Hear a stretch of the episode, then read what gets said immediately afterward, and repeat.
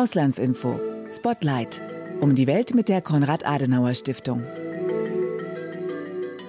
Und dann begreifst du, äh, dass äh, in deinem Hausaufgang die Fensterscheiben getroffen werden. Und dann weißt du, dass du vielleicht morgen einfach nicht aufwachst. Du weißt, du hörst, dass eine Explosion, aber du weißt nicht, wo die nächste sein wird. Eines Nachts äh, im Mykolaiv, äh, Mykolaiv wurde mit 40 Raketen angegriffen. Es ist äh, sehr kompliziert und ähm, Natürlich gibt es bestimmte emotionale Risiken. Du kannst nicht ruhig darüber sprechen. Jetzt äh, sitze ich hier und die Tränen kommen mir in die Augen, weil denn ich verstehe auch, dass von unserer Position, von unserem Zustand äh, sehr viel abhängt. Wir können uns nicht erlauben, diese Emotionalität zu sehr zuzulassen. Denn wenn nicht wir, wer dann? Und es ist nicht nur meine Meinung, es ist eine Meinung von vielen Ukrainerinnen und Ukrainern. Ukrainer. Das war die Ukrainerin Oksana Jelchewa, die über den Angriff auf ihr Heimatland spricht. Wir werden in dieser Ausgabe von Auslandsinfo Spotlight noch mehrere Stimmen von ukrainischen Frauen hören, die ihren Blick auf den Krieg sowie das Verständnis ihrer Rolle im Kampf gegen die russische Aggression schildern. Mein Name ist Gerrit Wilke und ich hoste diesen Podcast zusammen mit Fabian Wagener. Hallo. Zahlreiche ukrainische Frauen kämpfen als Soldatin an der Front oder unterstützen die Truppen vor Ort auf andere Weise. Laut einem ZDF-Bericht aus dem August dieses Jahres haben die Streitkräfte der Ukraine den höchsten Frauenanteil Europas. Das Rollenbild der Frau hat sich in der Ukraine in den letzten Jahren radikal geändert, heißt es in dem Bericht. Bei Auslandsinfo Spotlight, dem Podcast für internationale Politik der Konrad-Adenauer Stiftung, wollen wir heute auf das Engagement ukrainischer Frauen zur Verteidigung ihres Landes schauen. Im militärischen Bereich, aber auch jenseits davon. Gerrit hat dafür mit Brigitta Triebel gesprochen, der Leiterin des Auslandsbüros der Konrad-Adenauer Stiftung in Kharkiv. Sie arbeitet derzeit aufgrund des Krieges von Berlin aus. Außerdem kommen Ukrainerinnen zu Wort, die über ihre Erfahrungen sowie die Rolle der Frauen in diesem Krieg sprechen. Auf welche Weise engagieren sie sich vor Ort? Wie blicken Sie auf den nahenden Winter angesichts russischer Schläge gegen wichtige Infrastruktur? Und was ist Ihnen beim Wiederaufbau der Ukraine besonders wichtig? So, nun bin ich hier mit Dr. Brigitta Triebel. Sie ist die Büroleiterin unseres Büros in Kharkiv Ukraine. Allerdings leitet sie das Büro seit dem Angriff von hier aus, von Berlin. Willkommen. Schön, dass du dir die Zeit nimmst. Danke für die Einladung. Wir fangen oft an mit einer schnellen Fragerunde. Ich gebe dir einen Satz vor, du beendest möglichst schnell, ohne viel darüber nachzudenken. Hast du Lust auf diese Runde? Sehr gerne. Alles klar, los geht's. Ich kann nicht mehr hören, dass dass die Ukraine äh, dringend in Verhandlungen eintreten soll ähm, und wir dringend einen Waffenstillstand oder einen Frieden brauchen. Natürlich braucht die Ukraine einen Frieden und einen Waffenstillstand, aber das hängt von Moskau ab und nicht von der Ukraine. Am meisten hat mich an den Ukrainerinnen beeindruckt, dass dass sie auch nach acht Monaten Krieg mit so viel Energie, mit so viel Mut, aber auch immer noch mit so viel Offenheit hier ähm, zu uns nach Deutschland, nach Berlin gereist sind und dass sie vor Ort alles Menschenmögliche tun, um ihre Familie, um ihre Gemeinde, ihre Kommune aufrechtzuerhalten. Und sie sind für mich tatsächlich die Menschen, die dieses Land mitstabilisieren. Also das, das vergessen wir immer so schnell, weil wir eben uns die Frontberichte angucken, natürlich uns auch äh, mit dem ukrainischen Militär beschäftigen. Aber was diese Frauen und die Menschen im Hinterland leisten, das ist einfach unvorstellbar. Ich habe das Gefühl, dass der russische Angriffskrieg weitergehen wird. Wir wissen nicht wie lange. Und das ist im Moment ähm, im Herbst wir stehen vor einem sehr, sehr schweren Winter. Wirklich, ähm, finde ich, schwierig zu beobachten, dass die Angriffe auf die kritische Infrastruktur wirklich dazu führen werden, dass wir damit rechnen müssen, dass große Teile der Ukraine kein Strom, kein Wasser, keine Heizung im Winter haben werden. Und was das bedeutet äh, für diese Region, das äh, ist kaum vorzustellen für uns. Gut, danke erst einmal für diese drei Fragen, die du ganz schnell eingeschätzt hast. Und ich habe das Gefühl, wir sind auch schon mitten im Thema. Du bist ja hier zu Besuch mit einer Delegation von Ukrainerinnen, die ganz unterschiedlichen Hintergrund haben. Ähm, kannst du eins mal ganz kurz erzählen, wie kam es dazu und wer ist alles dabei? Ja, wir haben etwa vor einem Jahr begonnen, also noch äh, in anderen Zeiten, in einer anderen Realität, stärker auf aktive Frauen in der Zivilgesellschaft und in der Kommunalpolitik zuzugehen. Unser Ziel war, diese Frauen in ihrem politischen Engagement zu unterstützen, beziehungsweise sie für ein äh, politisches Engagement äh, zu begeistern, um vor allem auf kommunaler und lokaler Ebene den Frauenanteil in der ukrainischen Politik zu erhöhen. Denn in der Ukraine, ähnlich wie in Deutschland, gibt es weniger Frauen als Männer, die sich in den Gemeinden, in den Städten politisch engagieren bzw. Ämter haben. Und das wollten wir ändern, denn zu einer demokratischen Ukraine gehört auch eine Gleichstellung von Mann und Frau und gehört auch, dass Frauen genauso beteiligt sind an politischen Prozessen wie Männern. Das war also unser Ziel noch vor dem umfassenden russischen Angriff.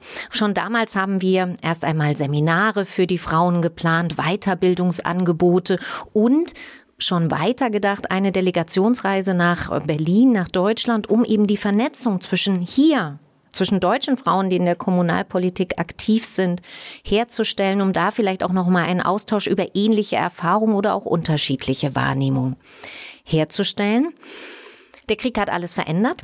Wir hatten schon einige Netzwerke, wir hatten schon aktive Kommunalpolitikerinnen in Dnipro, Kharkiv, Kramatorsk, in, in Odessa gefunden und haben dann erstmal unter diesen Kriegsbedingungen improvisiert. Wir haben uns weiter getroffen, wir haben versucht, ihnen tatsächlich ganz praktisch zu helfen. Und dann aber irgendwann im Frühjahr haben wir gesagt, wir wollen eigentlich dieses Projekt weiterführen, weil Frauen sind nicht nur in diesem Krieg ganz wichtig für die Ukraine, sondern sie sind auch für den Wiederaufbau ganz entscheidend. Und auch schon beim Wiederaufbau sollte die politische Beteiligung von Frauen mitgedacht werden, sollten bestimmte Bedürfnisse, wenn es zum Beispiel um die Gesundheitsvorsorge geht, aber auch um die Soldatinnen im Heer, mitgedacht werden. Und das Resultat sehen wir in dieser Woche. Wir haben zehn Ukrainerinnen aus den umkämpftesten Regionen in der Ukraine hier eingeladen und sie sind tatsächlich gekommen. Also manche aus der Region Kharkiv, die dort die Verwaltung mitleiten, sind hier manche aus Mikolajew, andere aus Kramatorsk, aus Dnipro, aus Odessa. Und unser Ziel ist jetzt, hier in Deutschland ganz konkret über Ideen, Projekte, Kooperationen mit unseren Gesprächspartnern hier zu reden, um die Ukraine jetzt vor diesem Winter zu unterstützen, aber natürlich auch langfristig. Ja, also immer mit dem Ziel, dass wir vor allem auf lokaler und kommunaler Ebene jetzt Partnerschaften aufbauen, die wichtig sind, um das Land im Krieg zu unterstützen, aber für den Wiederaufbau ganz entscheidend, dass das nicht nur von oberer Staatsebene geplant wird, wie viel Milliarden wohin gehen, sondern tatsächlich es dann auf dieser niedrigeren Ebene diese Hilfe, diese Unterstützung gibt. Denn wir wissen, Lokal- und Kommunalpolitik ist die Basis jeder Demokratie und das ist in der Ukraine auch so.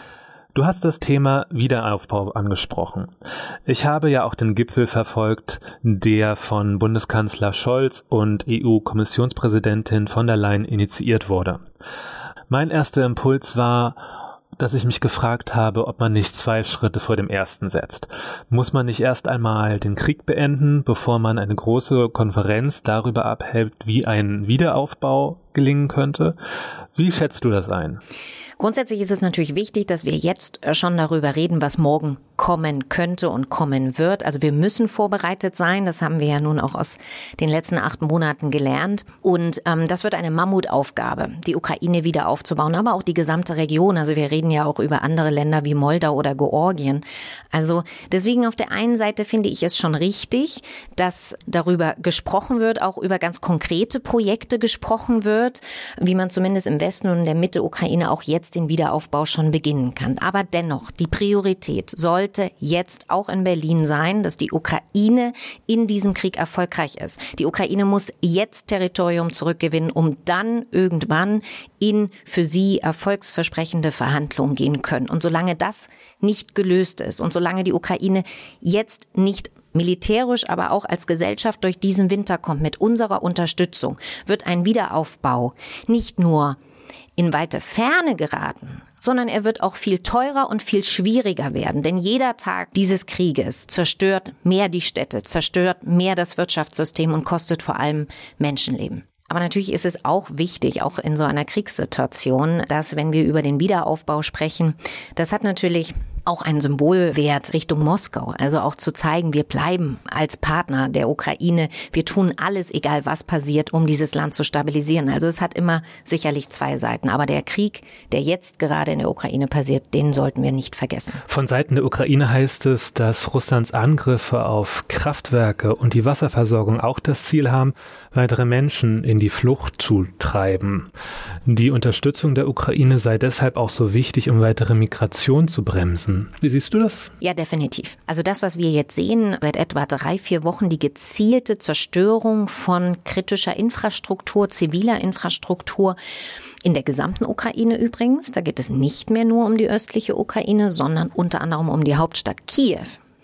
Das wird massive Konsequenzen haben für die Menschen, die in diesem Land leben. Sie müssen wirklich diesen Winter fürchten. Und wir müssen wirklich darauf schauen, wie sich die Temperaturen entwickeln. Denn in Kharkiv sind durchschnittlich minus 20 Grad, manchmal minus 30 Grad im Winter.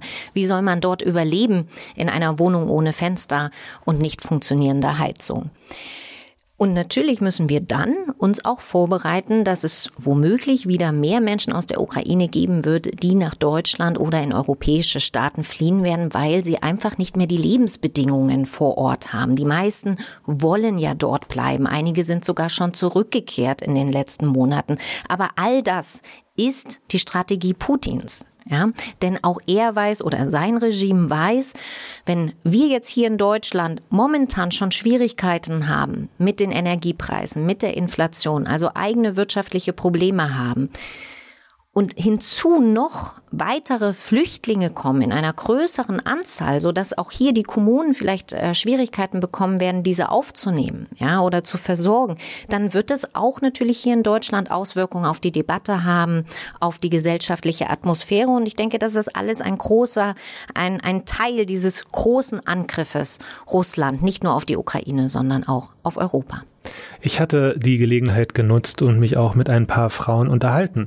Unter anderem habe ich mich mit Oksana Chiljewa unterhalten. Ich hatte sie gefragt, welche Punkte ihr beim Wiederaufbau besonders wichtig sind. Wenn wir über den Wiederaufbau sprechen, dann geht es einerseits um den Wiederaufbau der Gebäude, der Netzwerke, die heute zerstört sind, um das Leben wieder aufzubauen, zu erneuern auf dem Territorium des Mikolaever Gebiet, in der Stadt Mikolaev, damit es mehr aktiv ist. Und es ist auch die Unterstützung für die Personen, die heute im Mikolaev-Gebiet leben, damit sie wieder zurückkommen, im friedlichen Leben teilnehmen. Was meine ich darunter? Viele Menschen haben keine Arbeit heute wegen der Aggression.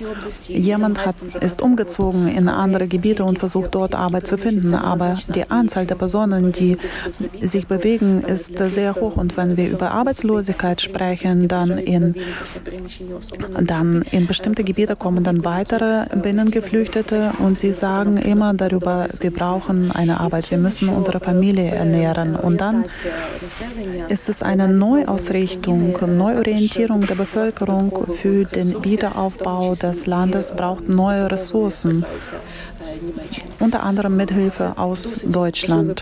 Es ist eine wichtige Frage, denn die Bevölkerung, die arbeitsfähige Bevölkerung schämt sich auch und greift nicht immer auf diese Möglichkeit, humanitäre Hilfe zu erhalten, denn sie denken, ja, die Menschen, die viele Kinder, die Großfamilien oder die älteren Menschen oder die behinderten Menschen sollen die humanitäre Hilfe erhalten sollen. Aber die Menschen, die arbeiten können und nicht in diese Kategorie fallen und aber noch nicht an der Front kämpfen oder in der Territorialverteidigung, sie brauchen auch Unterstützung.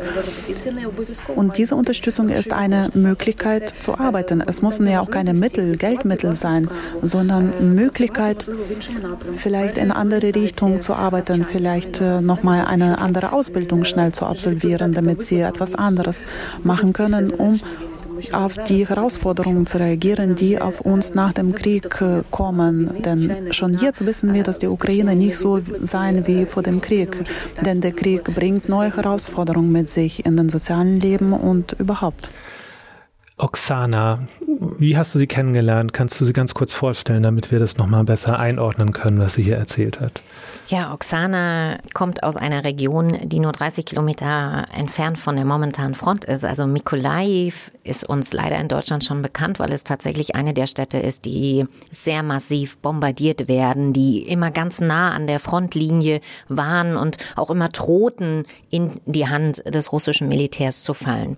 Und sie ist dort tätig in der Verwaltung dieser Region. Also sie muss sich nicht nur um die Stadt kümmern, sondern um die gesamte Region. Ja, also die, wie gesagt, mitten ähm, im Kriegsgebiet ist und hat dort von einem Tag zum anderen ein ganz neues Leben. Ja, auf einmal muss sie sich um mehrere Zehntausende Binnenflüchtlinge kümmern. Sie muss sich darum kümmern, wie die Verwaltung funktioniert, obwohl ihr Verwaltungsgebäude in den ersten Tagen zerstört wurde, Kollegen von ihr dabei umgekommen sind. Sie hat ja selber erzählt, dass ihr Büro von einem Tag zum anderen nicht mehr da war und sehr viele ihrer Kollegen eben auch ihr Leben verloren hatten oder verletzt wurden. Und dennoch habe ich sie so kennengelernt, dass sie hier mit sehr viel Energie, mit sehr viel Motivation, sehr freundlich in diese, in diese Woche gegangen ist, ja, und sich wirklich natürlich erhofft hat, dass sie diese Geschichten erzählen kann, dass sie diese Erfahrung teilen kann. Und natürlich, was sie auch sagt, ganz, ganz wichtig für sie jetzt zu schauen, wie kann ihre Region, wie kann ihre Stadt überhaupt überleben, ja, und das natürlich mit der Hilfe aus Deutschland. Also auch sie, wie so viele Frauen, mit einem unglaublichen, unglaublichen Engagement setzt sie sich ein, wirklich ähm, für die Menschen in ihrer Region. Ich hatte sie auch gefragt, das Thema Gleichberechtigung, ob das jetzt sich verändert hat durch den russischen Angriffskrieg. Gab es da irgendwelche Gewichte, die sich verschoben haben? Wie hat sie das wahrgenommen? Das fand ich ganz spannend, was sie daraufhin geantwortet hat. Lass uns mal reinhören. Heute sind absolut alle gleich. Es gibt keine Teilung. Und ich meine sogar, dass äh, der Krieg noch weiter uns anregt, die Gendergleichheit anzustreben, damit die gleiche Möglichkeiten für Frauen und für Männer gibt, denn wir sind vereint in, ja, in dieser Situation und wir sind vereint gegen einen Feind. Alle haben sich vereint, eine Frau, ein Mann. Es gibt einfach Fragen. Wir müssen etwas tun, damit der Frieden näher rückt. Einerseits unsere Armee helfen, die Territorien zu befreien und andererseits alle Leistungen anzubieten für die Bewohner im Mykolaiv-Gebiet und ähm, auch die Bevölkerung auf dem gesamten Territorium der Ukraine. Deshalb möchte ich noch einmal betonen, die Frage ist noch aktiver heute der gleichen Rechte Männer und Frauen in allen Aspekten des Lebens. Ja, ich finde, sie fasst das, ähm, denke ich, sehr gut zusammen, wie die Atmosphäre im Moment in der Ukraine ist. Ähm, ganz kurz nochmal, bevor wir auf die Gleichstellung kommen. Sie spricht davon, wir sind eine Einheit, es gibt kein geteiltes Land mehr. Das ist wirklich interessant, dass sie das hier so betont, denn ihre Region Mykolaiv war vor dem Krieg und auch schon lange vor der umfassenden Invasion, eine russischsprachige Region. Eine Region, die, die immer auch historisch, kulturell sehr starke Bezüge hatte zu Russland oder zum Zarenreich. Und dass sie das jetzt sagt und auch die Vertreter ihrer Stadt, der Bürgermeister und der Gouverneur, die sagen das auch sehr häufig in den letzten acht Monaten, dass sie Ukrainer und Ukrainerinnen sind. Das ist auch eine große Entwicklung, die wir in den letzten Monaten gesehen haben. Und das wird das Land auch nach dem Krieg ähm, nachhaltig prägen. Zur Gleichstellung ich denke ja, natürlich hat die Menschen im Moment in der Ukraine ganz andere Probleme. Sie müssen überleben ähm, und sie müssen ihr Militär so unterstützen, ähm, dass das Militär Erfolg gegen die russischen Angreifer haben wird. Aber interessant ist dabei, dass diese Frauen, auch Oksana, weiter dafür arbeiten, dass Frauenrechte bedacht werden dass Frauen, die Opfer beispielsweise sexualisierter Gewalt in okkupierten Gebieten, dass sie wirklich äh, Fürsorge bekommen, dass die Kriegsverbrechen dokumentiert werden, dass sie betreut werden. Sie achten aber auch darauf, dass die Soldatinnen im Militär unterstützt werden, dass sie die richtige Schutzkleidung bekommen, die sie benötigen. Sie achten aber auch darauf, vor allem durch die privaten und persönlichen Netzwerke, dass sie sich in den Verwaltungen, aber auch in der Politik unterstützen, dass sie zusammenarbeiten. Also auch da sieht man, dass die Frauen in der Ukraine wissen, dass sie einen ganz entscheidenden Anteil an dieser Stabilisierung haben, an den Erfolgen der Ukraine und dass sie auch dazu stehen. Und damit rechne ich auch nach dem Krieg, dass das sehr selbstbewusste Frauen sein werden, die ihren Weg gehen werden und einen wichtigen Beitrag zur demokratischen Ukraine leisten werden. Mit wem ich mich auch noch unterhalten habe, das ist Tetjana Jehorova Lutsenko. Kannst du sie mal ein bisschen vorstellen, bitte? Wie hast du sie kennengelernt? Ja, Tetjana ist äh, die Vorsitzende des regionalen Parlaments der Region Kharkiv und ich habe sie kennengelernt ähm, als eine sehr fokussierte, sehr konzentrierte Politikerin, die genau weiß, was sie möchte und was sie zu tun hat. Und so hat sie das auch beschrieben, ja, dass sie in den letzten acht Monaten mehr oder weniger unter Kriegsbedingungen, denn ein großer Teil des Oblastes, also der Region Kharkiv, war ja russisch besetzt, ähm, versucht hat, ja, den, den Kampf, den Widerstand in dieser Region mit zu unterstützen, mit zu organisieren. Genau, und ich habe auch noch mal einen Ausschnitt aus der Pressekonferenz mitgebracht. Ukraine ist wie eine Frau, es ist auch sie. Ukraine braucht Unterstützung. Viele Kinder, viele Frauen sind gefallen. Und wir sind ja aber die gleichen Frauen, wir haben die gleichen Kinder wie auf der ganzen Welt. Wir werden immer dankbar sein für die Unterstützung, für die Hilfe, für die Hilfe von den Menschen, die aus der Ukraine geflohen sind, für die materielle Hilfe, für die Waffen. Und wir möchten zusichern, dass sobald unsere Territorien befreit werden, werden unsere Menschen noch zurückkommen. Mit wem ich mich auch noch unterhalten habe, das ist Irina Hirzei. Kannst du sie mal ganz kurz vorstellen? Sie hat nämlich auch eine ganz spannende Geschichte, fand ich. Ja, Irina äh, kennen wir schon länger als, als äh, Kashakiv. Sie war in führender Position in der äh, Verwaltung des, der Region Dnipro. Ähm, und sie hat da viele Funktionen inne gehabt, war dort sehr, sehr engagiert, ist nebenbei aber auch Professorin an der staatlichen Universität für innere Angelegenheiten. Also sie bildet die Sicherheitskräfte der Ukraine mit aus in der Region und sie ist selber Reservistin. Also sie ist Offizierin in der ukrainischen Armee und ist eine sehr aktive Frau in der Region. Ähm, Nipro setzt sich wirklich äh, mit allem, was sie hat, für ihre Heimatstadt ein. Und schon im Sommer hat sie zu uns gesagt, sie ist auch bereit, mit der Waffe in der Hand ihr Land zu verteidigen. Mit Irina habe ich darüber gesprochen, wie sich das Arbeiten vor Ort gerade gestaltet, so im Angesichts des Kriegs. Natürlich ist die Belastung auf uns enorm, ähm, weil wir ja unter extremen ähm, Voraussetzungen arbeiten müssen. Jeden Tag lauten die Sirenen äh, und jeden Tag oder fast jeden Tag äh, in Tageszeit unter, unter Tag gibt es auch ähm, Beschüsse. In unserer Universität haben wir eine, einen Bunker und jedes Mal, wenn wir die Sirene hören, gehen wir nach unten in den Bunker. Das heißt, wir, äh, wir sind die Dozentinnen und Dozentinnen, Professorinnen und Professoren der Universität und die äh, Militärstudentinnen und Studenten, die äh, in der Universität studieren und wohnen. Ähm, ich glaube, jeder Ukrainer und jeder Ukrainerin macht jetzt neben dem, der beruflichen Tätigkeit im Moment auch äh, irgendwas Ehrenamtliches. Und ähm, wenn ich von, von mir sagen würde, dann würde ich sagen, ich äh, mache irgendwas auf dem Gebiet humanitäre Hilfe und leiste auch kostenfreie äh, Beratung für juristische Fragen, für Rechtsfragen. Ich hatte Sie nämlich auch gefragt, ob Gleichberechtigung in irgendeiner Form sich weiterentwickelt hat oder ob es da eine Verschiebung gab. Ja, alles hat sich verändert seit dem großflächigen Angriff. Ähm, aber ich möchte hervorheben, die ukrainischen Frauen sind äh, sehr, sehr ähm, mutig. Sehr viele Frauen in der Ukraine sind jetzt ähm, an der Front. Sie kämpfen tatsächlich ähm, und verteidigen ihre äh, Heimat, die Ukraine. Sehr, sehr viele Frauen beteiligen sich auch ehrenamtlich an dem Volontär, an der volontären Bewegung. Und sie können sich gar nicht glauben, wie viele Frauen wollten irgendwas machen, seitdem äh, Russland uns überfallen hat. Also es war wirklich eine, äh, eine große Anzahl Frauen, die äh, irgendwas für die Armee äh, getan haben und irgendwas für die binnengeflüchteten Personen getan haben.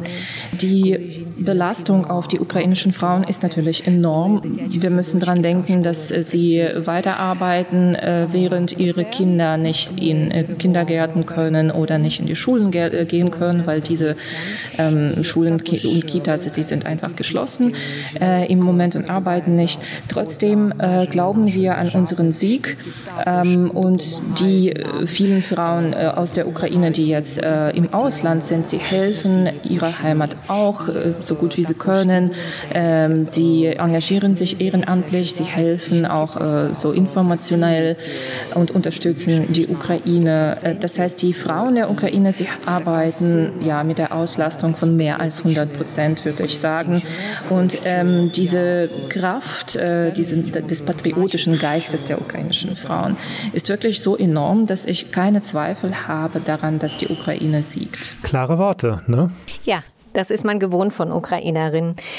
Irina sagt das ganz äh, deutlich. Ähm, die, die Frauen unter diesen Kriegsbedingungen haben, füllen verschiedene Rollen aus. Sie müssen eben häufig ähm, für ihre Familie da sein, meistens auch allein, wenn der Mann im Krieg ist oder wenn sie geflohen sind nach Deutschland und der Mann nicht mitkommen konnte. Also sie kümmern sich tatsächlich in diesem privaten Raum sehr stark, aber sie haben eben auch ähm, dieses, dieses gesellschaftliche Engagement, ähm, verfolgen das sehr, sehr stark, weil sie wissen, nur so kann die Ukraine überleben. Ja, eine ähm, die, die Regierung in Kiew wird dieses Land nicht zusammenhalten. Das Land wird im Moment zusammengehalten von den Menschen vor Ort. Und das sind eben häufig Frauen, weil die Männer eben entweder tatsächlich im Krieg kämpfen oder ähm, in anderen Bereichen eingebunden sind.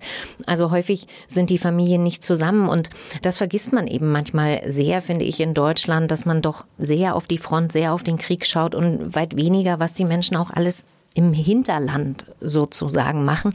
Ich würde aber dazu sagen, in den zwei Jahren, in denen ich in Kharkiv war und äh, in der östlichen Ukraine natürlich gereist bin, ist mir das schon immer aufgefallen, dass Frauen in der Zivilgesellschaft, die vor allem proeuropäisch und prodemokratisch geprägt war in der östlichen Ukraine, sehr aktiv waren. Also sie waren häufig die Treiber von Reformen. Sie waren häufig die Treiber von zivilgesellschaftlichen Diskussionen, ja, in denen vielleicht auch die durchaus verkrusteten politischen und wirtschaftlichen Strukturen in der östlichen Ukraine kritisiert worden, aufgebrochen worden. Und ähm, das hat durchaus eine längere Tradition. Sicherlich können wir da historisch sehr weit zurückgehen, dass, dass ähm, die Rolle der Frauen äh, in Osteuropa ja häufig damit verbunden war, dass sie alleine aufgrund der vielen Kriege, aufgrund der vielen hohen menschlichen Verluste alleine für ihre Familie, für ihre Gemeinde sorgen mussten. Aber auch seit 2014, also seit dem russischen Angriff ähm, auf den Donbass und äh, seit der illegalen Annexion der Krim, wurde vor allem diese Zivilgesellschaft, die ja auch dann äh, in vielen Orten dazu beigetragen hat, dass die, die Städte ukrainisch blieben, dass sie häufig von, von Frauen mitgeprägt worden sind. Und ähm, deswegen würde ich mir weniger Sorgen um die Gleichberechtigung von Männern und Frauen in der Ukraine machen, weil ich mir sicher bin, äh, nach dem Ende dieses Krieges werden diese Frauen auch politisch repräsentiert sein und das auch einfordern. Und was ich auch sehr spannend fand, ich hatte mich auch mit einer anderen Frau hier unterhalten, mit Julia Sidaya.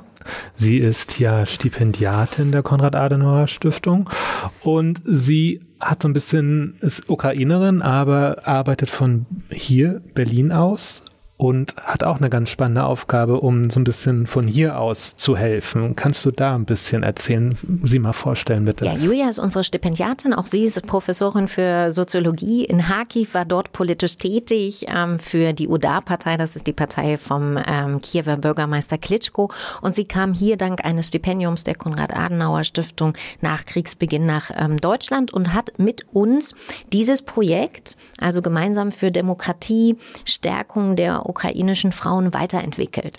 Und für sie ist es ein ganz großes Anliegen, eben auch hier in Berlin das zu tun, was ihr möglich ist für den Sieg der Ukraine. Und ähm, sie sieht das tatsächlich auch als Aufgabe, eben hier eine Brückenfunktion einzunehmen, also zwischen deutschen Akteuren, Institutionen zu vermitteln und eben den Ukrainern und Ukrainerinnen vor Ort, die jetzt unsere Unterstützung brauchen. Und ähm, das ist, denke ich, ähm, das wird so länger der Krieg geht auch noch wichtiger, dass wir eben hier solche solche Übersetzer haben, ja, solche Brücken haben, die dann diesen deutsch-ukrainischen Austausch, egal ob das nun Frauen sind oder aus anderen Themenbereichen, anderen Feldern wirklich zu intensivieren.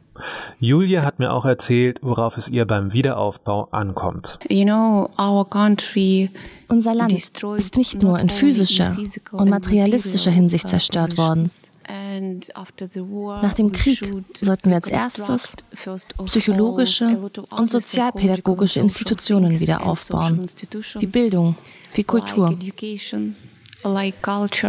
Ein Thema, das alle Frauen beschäftigt, ist der Winter. Der Krieg ist ja in einer neuen Phase angekommen. Russische Bomben zielen auf die Infrastruktur des Landes, wollen die Wasserversorgung lahmlegen, den Strom, die Heizung, die Wärme. Ich habe die Frauen gefragt, mit welchen Gefühlen sie auf den Winter schauen. Als erstes hören wir Oksana. Im Mykolaiv-Gebiet gab es einige Tage, wo es keinen Beschuss gab. Am Anfang hast du Angst.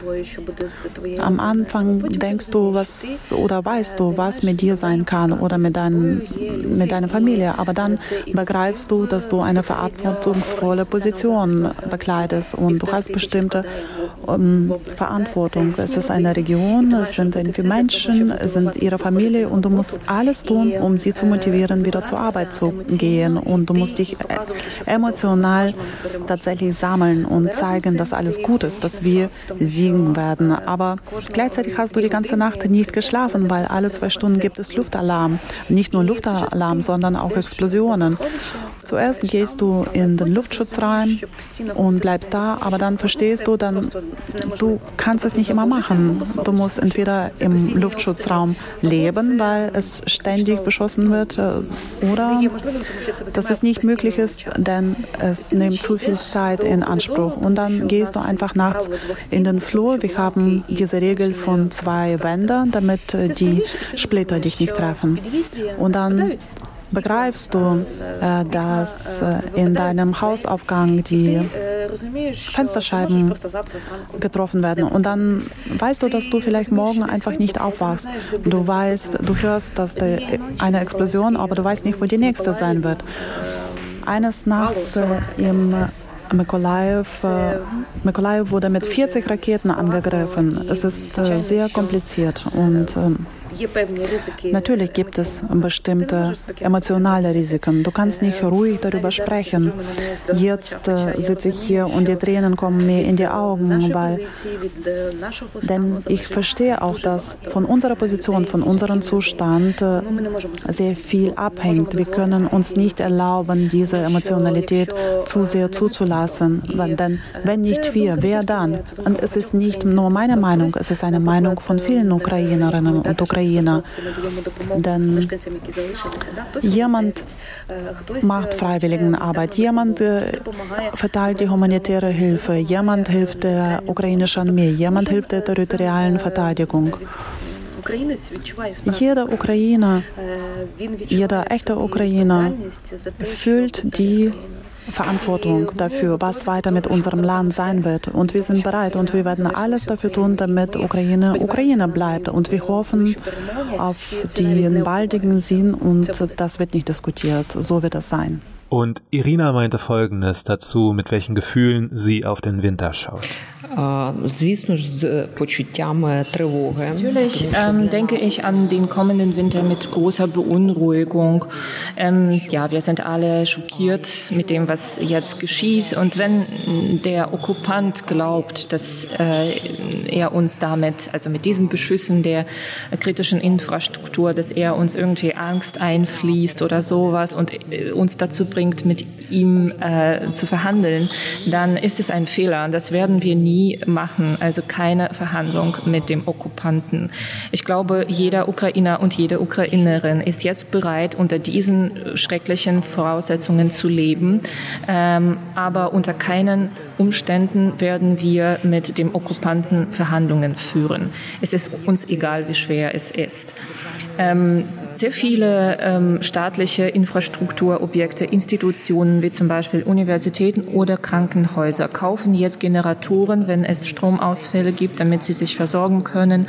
Äh, die Menschen für ihre Einfamilienhäuser, sie kaufen auch Generatoren und sie kaufen Holz, um den Winter äh, auszuharren. Das ist natürlich für, den, äh, für das 21. Jahrhundert irgendwas Unglaubliches. Ähm, aber es ist so und ähm, wir sind bereit, äh, sowas zu machen und so zu leben, ähm, wenn es un um unseren Sieg geht. Ähm, wiederum wiederhole ich keine Verhandlungen mit dem Okkupanten. Ähm, wir werden ihm auf gar keinen Fall unsere Territorien geben. Das ist äh, unzulässig, weil zu viele Menschen schon äh, tot sind im Zuge dieser Aggression, im Zuge dieses Krieges. Zu viele Zivilistinnen und Zivilisten äh, kamen ums Leben. Und wir sehen, wie zynisch der Okkupant eigentlich Krieg, äh, den Krieg führt und alle äh, Gesetze und alle Regeln der Kriegsführung verletzt. Ähm, äh, ich meine damit die äh, Konvention, die Genfer Konvention und viele andere internationale Konventionen und Abstimmungen. Ja, und ich gebe Irina recht, ähm, die Angst vor diesem Winter ist berechtigt. Ja. Ähm, das war im Sommer noch eine andere Stimmung. Ja, da hat in vielen Städten, auch in Nipro, ähm, noch die Grundversorgung völlig funktioniert. Das Internet lief noch besser als manchmal hier in Deutschland.